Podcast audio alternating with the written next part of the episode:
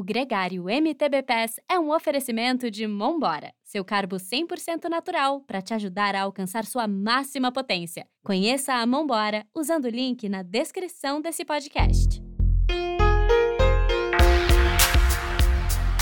Gregário Mountain Bike MTB Pass listeners and viewers.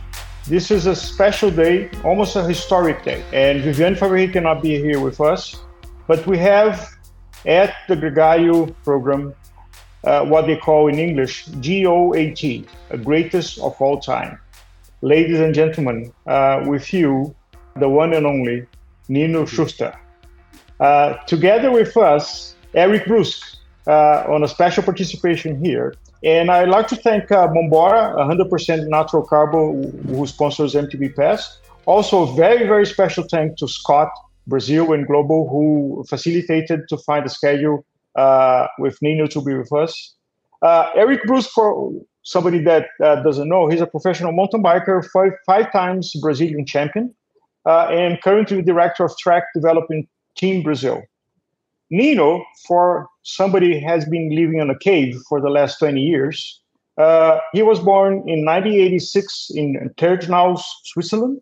Since 2000, Cree, together with Thomas Frischknecht, Swiss Power, has been running Scott uh, SRAM mountain bike uh, team. He has been world champion on cross country in 2009, 12, 13, 15, 16, 17, 18, 19, and 22, nine times. Olympic gold 2016, Olympic silver 2012, bronze 2008, Cape Epic winner 2017 and 19, and since this year, the world record holder of World Cup wins with 35 wins. So, Nino, uh, we speak with you. You're now in Canada, preparing for the last uh, stage of the 2023 uh, World Cup. Thank you very, very much. Yeah, thank you. It's an honor uh, you guys having me, and I'm looking forward to an interesting uh, conversation. And uh, yeah, we are here in Monson for the last round of the UCI Mountain Bike World Cup. So yeah, excited. so Nino, uh, we shall begin. Well, asking about this World Cup season.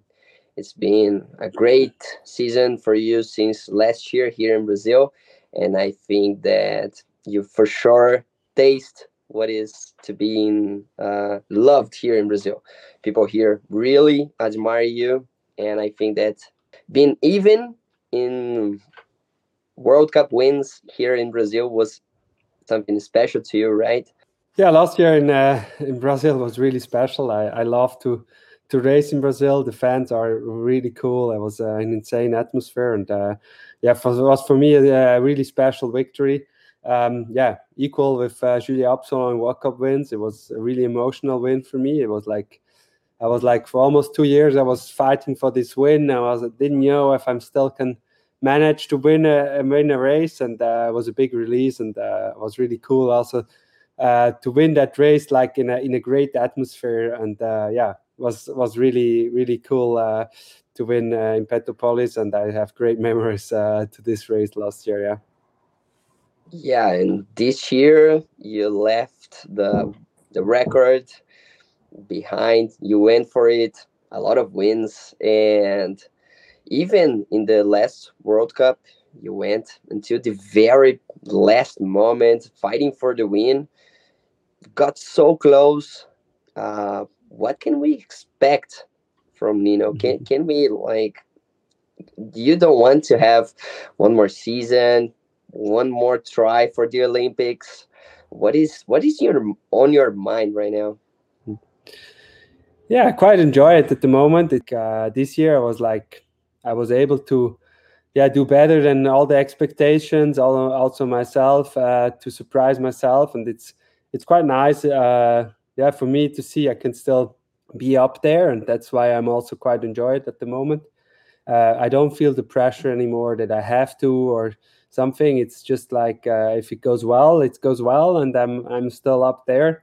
But uh, it feels it feels a bit bit lighter everything and uh, and yeah, that's that's also why I still enjoy and I love to travel around the world and, and race my bike. And um, yeah, I'm I'm quite motivated for next year. It's it's another Olympic year, so because of this year went so well, I was like, yeah, for sure, I want to try as well uh, my fifth Olympic Games. And uh, yeah, I'm, I'm excited actually for for next year, but.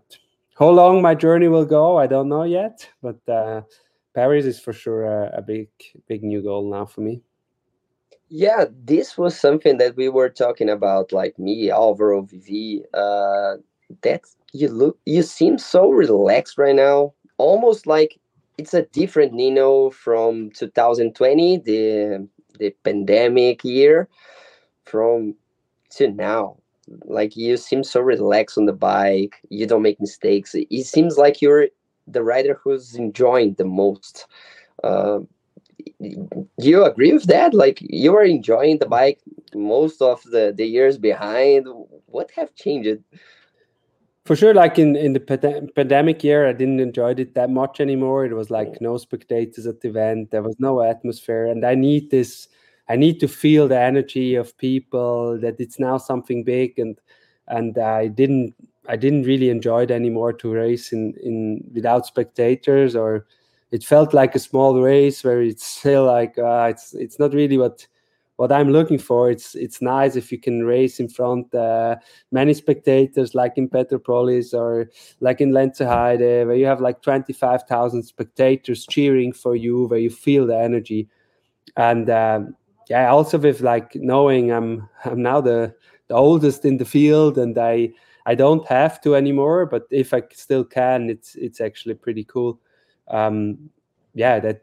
that uh, so I enjoy every every race. I can still uh, be up there, and I know it's more and more. Everything needs to come together that it can still be up there. But uh, those moments I quite enjoy, and uh, but yeah, there's it's not always just fun, and it's also hard, hard work still uh, sometimes, and especially the two last World Cups, it was like I really was battling for the for the overall, and I yeah, since since a few weeks, I'm struggling a bit with health issues. I had again Corona, and like I can't get rid really of it. And uh, so I was like, also like in snowshoe, I had really to push hard for this second place. Uh, but yeah, that's that's it's also something what I enjoy to to push me to the limits and p- try to push through the pain and uh, and uh, get some great results.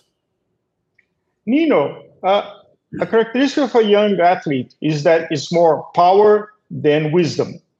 And clearly, I think snowshoe is an example where you chose your positioning, you chose when to attack, you chose when to use force. Uh, and so, because of that, you were disputing to win the race. How you saw this transition on you from talent and power uh, to wisdom growing up and knowing precisely when to act, know when to not not to waste energy, let's say, to be more efficient as a, as an athlete. Yeah, that's for sure a process. It's not like one moment you can say now it's it changed things or now you know how it works.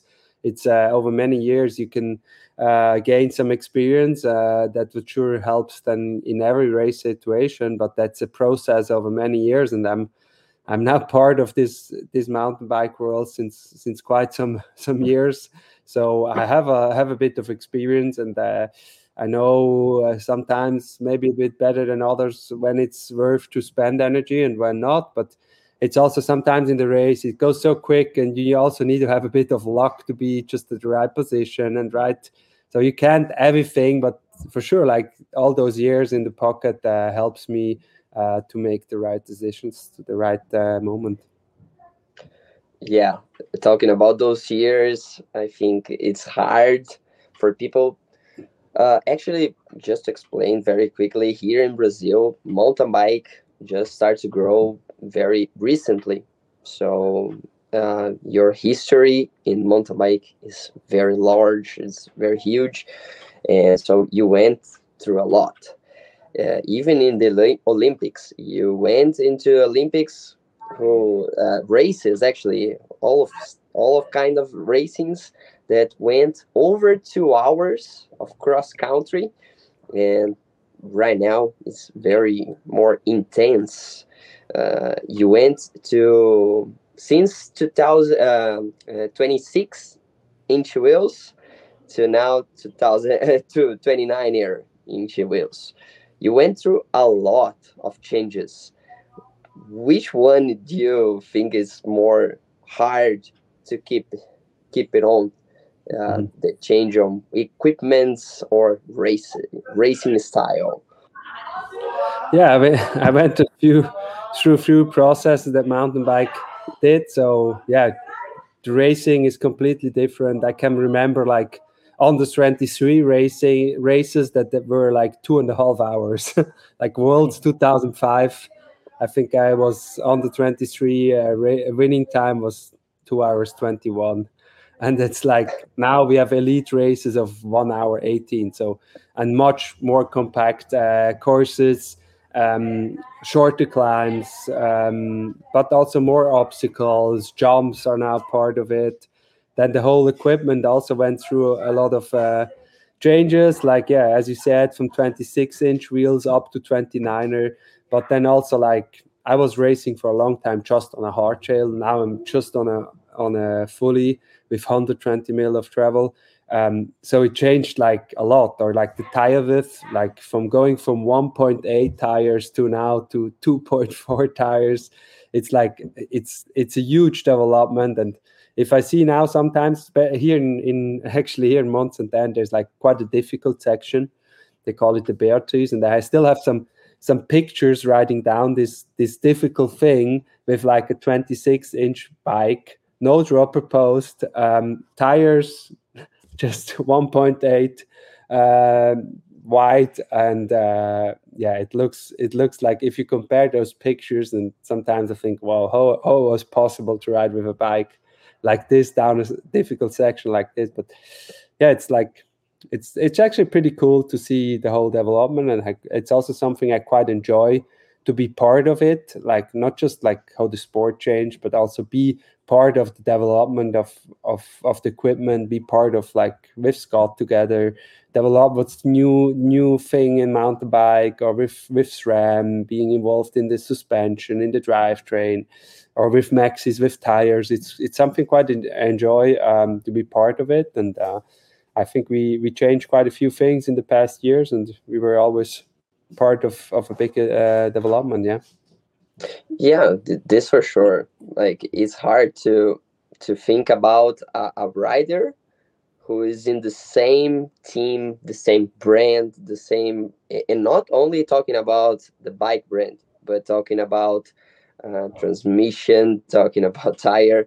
Uh, this gives you like um, security. It gives you confidence to really say what you want to say to them and the, really development the, the equipment with them, right? Yeah, it, it has a big advantage if you have like long-term partners where you know each other already over a long time. So at Scott, I'm I'm yeah, I know all the all the people there, and that makes it quite easy to like if if there's something uh, you think you you need to change or you see something uh, that could be the next thing. Like the the ways are really short, you know, like you know um, where to get to and what's what's what what you want to get changed or what you think could be the next uh, big thing and and also be like working with the same people together makes like you get a lot of advantages like uh, where you maybe could miss small things if you don't are really a well working team together it's like sometimes you just miss a few things and now i'm i'm working like i'm riding on scott bikes i'm part of scott team since since 2003 so it's now 20 years. Uh, I'm I'm uh, yeah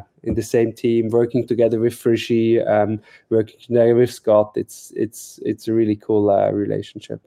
Yeah, I can imagine like the the confidence, the security that that this gives you to you, and but let's talk about changes. I, I, I really got uh, interested about that because here in Brazil, like a, a really big talk was the Cup track because there was a lot of technical obstacles, a lot of jumps, and there is actually two things. You start like it seems like in the, the last two years kind of trend of people recognizing the B lines. And another thing that I would like to, to ask is about jumps. Do you think that the the tracks are getting very difficult or actually dangerous? Or do you think that this is part of the sport? This is what is going to bring new people to watch. Is, it, is it balanced or not? It's a fine line. It for sure needs to be um, well built. So there's like good examples and bad examples, but okay. for sure, we, in the end, we still we rider we we uh, we need to bring a show, and I think it's not it's not road racing, it's not uh, cyclocross, it's mountain bike, and we're going off road. We do jumps, we have difficult sections. I think jumps is part of our our racing now. I think, um, but yeah, it's like it needs to be well done, and if if you crash, uh, consequences need to be not too high.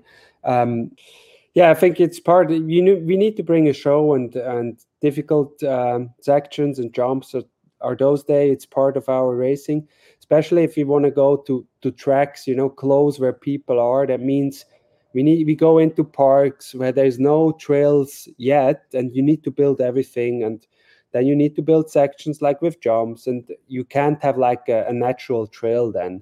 But for sure it's still something what i really prefer like to have natural trail sections. But if we want to bring the sport closer to the people we will see more and more like um, man-built tracks where there's a lot of jumps and a lot of like yeah like rock section but like uh, built rock sections like overwood stuff and stuff. It's it's part of of the development of the sport and it's also nice that we can go closer to people and like like a track in rio you know like at the olympic games. It's like if you want to go to a venue and you need to build everything there is like it's it looks like now often a bit similar uh, but uh, that's part of of how we we developed or how the sport is going now. Uh, Nino, you have you and Thomas have a admirable admirable uh, relationship of twenty years, but any human relationship that long is challenging, uh, especially because it involves your profession, a lot of travel, a lot of stress, a lot of things that go wrong. Uh, how what do you learn about the survival skills uh, on what it takes from you and Thomas to keep as healthy and uh, and positive as you have between the two of you? Yeah, I think that's one of the biggest challenges in in every business you have, like like relationships in in between. You're working together, you're traveling together. I think it's not just in a in a mountain bike team. If you work with someone really long term together. It's like it's always a, a challenge to to keep everybody happy but uh, i think yeah Frischi and i we always worked really good together. We gave us room uh, where we needed. So and the, we also not the whole year uh, traveling around. So like we helping each other where we can but then we also give room each other where we where we think uh, we need to get this room or we need to leave that room. And i think that's why we are such a successful team uh, since yeah more than 20 years now because uh, it's yeah it's it's it's both ways. It's it's uh, giving and taking and uh, together be successful is something uh, really nice later you talk about something that here for us in Brazil was very special, and and I'm sure that was special for you as well. The Olympic Games here in Brazil. The mm-hmm. you have been you have like a the better story about mountain bike and Olympic Games, right?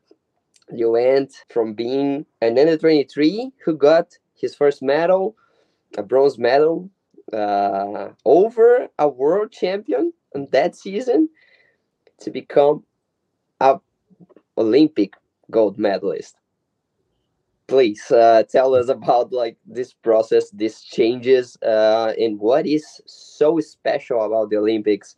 Yeah, Olympics has just a, a special taste. It's just like seeing those rings, uh, knowing it's just every four years, and it's like it's a big stage. Like for a sport like mountain bike, it's some of a sudden like you have like a whole country is behind you and watching you and it's like it's it's just a bigger stage you're on what you're normally on and that makes it so special. And going to an event to see also all the other athletes and like being a nation going to the olympics and and be be uh, as successful as as possible it's something really nice to be part. And yeah i saw it now all i was like from getting fourth in tokyo missing the medal by a few few meters um, to losing a sprint finish for the victory in in Rio um, and winning uh, in in London actually. In, in London, winning, yeah. Winning in Rio, um, yeah, it's it's amazing experience, and all of them are for me really special. Uh, but for sure, winning Olympic Games is something that every athlete is is is uh, trying to achieve. And it's also this this achievement changed for me a lot of things how i approach since 2016 i i was able to approach everything a bit a bit uh, yeah with less pressure. I knew i i, I got this uh, what i always wanted. It was a big a big dream for me, especially after London, missing the gold medal, like in a in a sprint, and I was really disappointed. And I worked really hard for years to get in Rio the perfect race. And um, uh, yeah, it's it's something uh, it's that keeps you pushing as an athlete. Those those dreams, and uh, it was was really special. And I was really glad I won uh, this Olympic uh, title in Rio in a in a special race.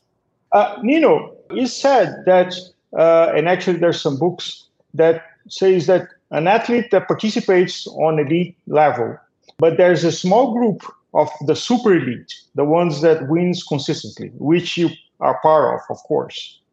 And you have been part of for a long time, which is even harder, and very few people achieve it. What do you believe you have it that has been producing those uh, super elite results? That other athletes don't have?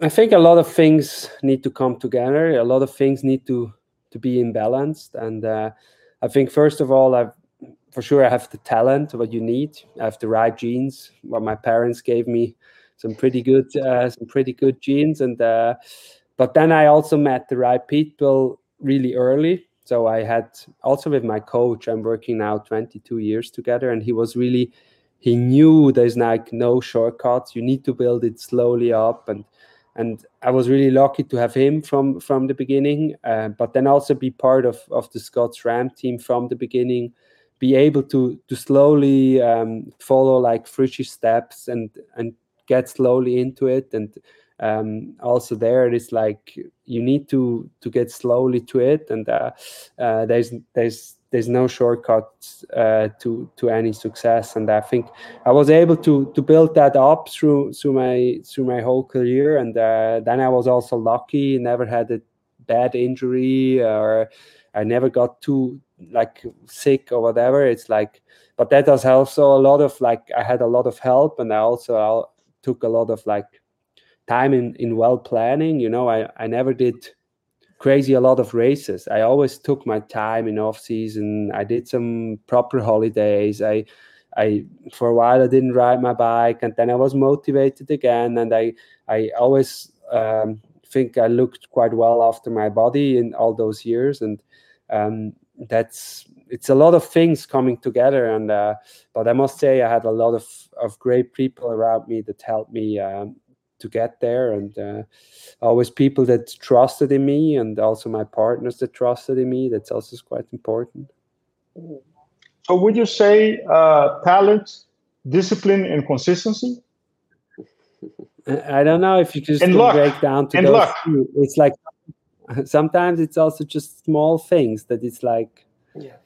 luck is for sure also a big part. You need to be lucky in your life that you just that you just survive you know? It's like and uh, there's there's so many things that need to come together and uh, yeah but it starts for sure with first of talent. Then you need to have discipline. You need to have like this this drive that that keeps you going um, and uh, you need to have a, um, passion for it. You need to have to i think you need to have a lot of fun for it you know like if it's just work you also won't be successful. You really need to enjoy what you do. Um, there's so many things coming together and there's no not one formula.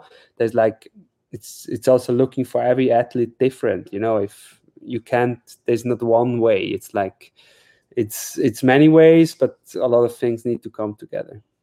Yeah for sure. Like uh, when we talk about luck maybe people uh, who is listening uh, the first thing who comes in mind is like about taking the win uh, because you got luck. No, it's like you got luck for the opportunities that you had, right? Like uh, the time Something that you meet Frischie, your coach, this kind of stuff, right? But I, but I hardly believe. I think you can attract luck. You know, like it's you need luck, but you can attract luck. It's like if you if you do things right, then you also can attract like your your luck, and that's something what I always try to keep in mind. It's like if you do things right, um, probably the luck will also be on your side. Actually, Alvaro, that, that question was very good because I, I would like to ask him about uh, another sports, like another modalities, uh, road cycling, and, and this kind of stuff. But actually, I would like to introduce like your parents. It was the first thing that you talk about, like genes they they do they did another kind of sport like they came from road uh, running another kind of cycling maybe uh, and then we would like to introduce you to this question about this new kind of cyclist who appears in the mountain bike peloton. Because I, I would like to know your background a little bit more. So my parents were were both really active. Um, my father was uh, played uh, ice hockey uh, as a uh, for a while as a professional. Um, but he always they they they just loved in in general to be in nature, to be active, and uh, that's also what we did when we when we had holidays. We went out and uh, did a lot of active things. Or, or, I grew up in a in a mountain village where there's like there was not, not much other things to do than be be outdoor and do do stuff outdoor and I raced my brother with like small BMX bikes through the town and we, we were building jumps and all this kind of stuff. I think how we grew up um, helped a lot um, to yeah to to get this feeling for competition for for the outdoor um, adventure. Yeah but it, was like yeah my father was a bit of a he was an elite uh, athlete for for a while but not too long. Uh, my mother actually never did a did a sport. Yeah, but but I think uh, it goes much further from the um, let's say uh, a road background or this kind of stuff. I'm pretty sure that like this professional mindset or maybe yeah the training and this is my lifestyle this uh, have much further impact in your lifestyle as a pro than like oh my father my father was a pro cyclist. That's it. No like his mindset probably uh, have a bigger impact on you than your for sure like the lifestyle uh, how how, we, how i grew up uh, really close to nature has has uh has big parts of that I'm that I'm today a mountain biker that I love to be in nature to train in the forest and stuff. It's like for sure that's had, had a big impact on me and how you grow up and what you do as a kid has a has a big uh, a big influence uh, about your values later in, in life. And uh, I was lucky to have great parents. Nino, your life as a professional athlete is much less glamorous than it looks outside because there's a lot of travel, there's a lot of airports, different homes. But now in Mont-Sainte-Anne, you have the wonderful leaves of autumn in the North uh, United States, Canada. Uh, do you have time to enjoy while you're traveling and have fun at the places you're visiting? For sure. if not, I wouldn't do it anymore. no, it's like still, it's I enjoy to travel, like especially now here in, in fall. It's actually beautiful. Yesterday I went on on a ride, not on the course. It was like there's a lot of beautiful trails here, and and the forest looks really beautiful at the moment. So, um, and also traveling, you know, it's it's something I still enjoy, and um, to see new places and even if I'm mountain I've been already a few times. but yeah, it's, it's it's part of our job, and but you know everything has has downsides. Uh, but I still I still enjoy it, and I see a lot of nice places. I meet great people. Um, so yeah, I, I, I enjoy it.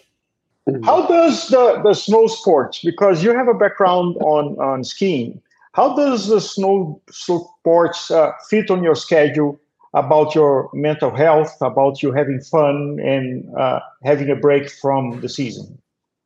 Yeah, where where I grew up, there's like in winter, it's it's winter sport. Um, it's great place to do winter sport, and uh, I think for me, it's also quite nice to have like this these seasons in Switzerland. Like we have we have winter, proper winter where there's snow, and it forces me also to do less on the bike. So I have like for a few weeks I train a lot of like on Nordic skis, but it's also a really good training. It's it's one of the best endurance training you can do, um, and it gives me that that nice change to the to the to the summer like do a different sport but it's also great training um, and afterwards i'm really motivated again to get back on on good good mountain bike riding. And i uh, i always really appreciated to have also a winter and i took my time off. I didn't do any cyclocross races racing like others. Uh, i take the time off. I do first holidays. Then i start training in the snow. And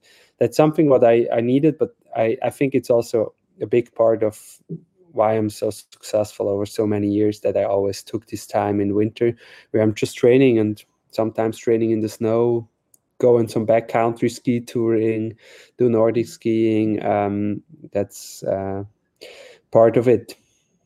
Yeah, that that was actually quite a, a good insight because I'm actually right now in Chile and I just did my first skiing ride and I'm feeling pain through my whole body. Man, this is crazy.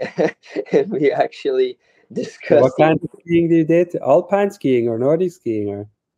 I, I just went down. I just, just went down, doing like the, the V breaks, you, you, know. If, if, you do the thing with going up, then it gets tough. oh man, yeah, I, I saw. I, I, saw some friends doing, and I was like, yeah, watching the Olympic winters seems so easy. Why is it so hard right now? but yeah, I, I, was actually feeling a lot of pain. And uh, well, talking about these cross uh, cross modalities, uh, what about the All Mountain, the Enduro? You ride a lot of in this kind of bikes. Actually, even in e-bikes, right? You're riding a lot right now. Yeah, it's like I know. Uh, I think the bicycle has so many uh, nice disciplines. Like it's like I also enjoy to ride my road bike really a lot. I also enjoy to do road racing. But then there's also like enduro bikes. It's something I really enjoy. Also, like I'm I'm where I live. It's like close, like the bike kingdom. Lenzerheide is just around the corner where there's a huge yeah. bike park and you have gondolas where you can go up and I, I really enjoy to to ride my enduro bike sometimes even a downhill bike. It's it's something cool. Um, and now also e-bikes. It's it's a new new thing what i also enjoy sometimes together with my daughter. So i can pull her up a bit easier. I don't uh, but also riding just for myself e-bikes it just gives you new opportunities. And that's i think that's the cool thing in cycling. There's so many uh, nice disciplines. And uh, so many nice different bikes and every every bike has his has his uh, has this nice part and uh, things I, I enjoy and that's yeah keeps me also motivated to change from bike to bike you know. Some rides i do on the road bike being doing some nice passes and the next day i go on the mountain bike and and climb up a mountain where i see nobody else. It's it's like this variety of disciplines in cycling i really enjoy too Yeah, and if you, oh. if you're not uh, like into, but it doesn't keep you only motivated. It keeps all of us motivated. And the videos of your daughter, man, it goes so viral here in Brazil because we are looking at this little girl riding down the mountains. The people goes crazy for it. Uh, please keep keep it on. I will. Nino, uh, Nino, the, the Brazilian driver uh, Ayrton Senna once said that while he was driving at 300 kilometers an hour on a racetrack, he has kind of a spiritual experience of flow that he was there, but he wasn't there. Uh, has it ever happened to you? Uh, of course, you have to keep a lot of focus uh, on, on the cross country uh, when you're riding, but has it ever happened to you that you you have in a kind of a state of flow that you're there but you're not there? Everything is just moving at a different space time? For sure like if in a in in a race if you really get into the flow and everything goes like some of a sudden things go much easier than that they look like or they are like it's in some races if i get really into this i that's when i do my best but i don't always get to this point where it's like where it feels feels light and it feels everything um, working really well. But yeah, that's for sure the the state you want to get in and like having this complete flow. Even if you're suffering hard and it's hard racing it doesn't feel like um, and this is yeah it's hard to get to get to this flow. But uh, it's it's what you're aiming for uh, well Actually, Nino, we would like to ask, how have you been? Uh, how have you seen the change of the podiums in the World Cups? Have you seen it more like accessible to riders from another modalities? Uh, what have changed in World Cup with the the introduction of riders from cyclocross, road cycling?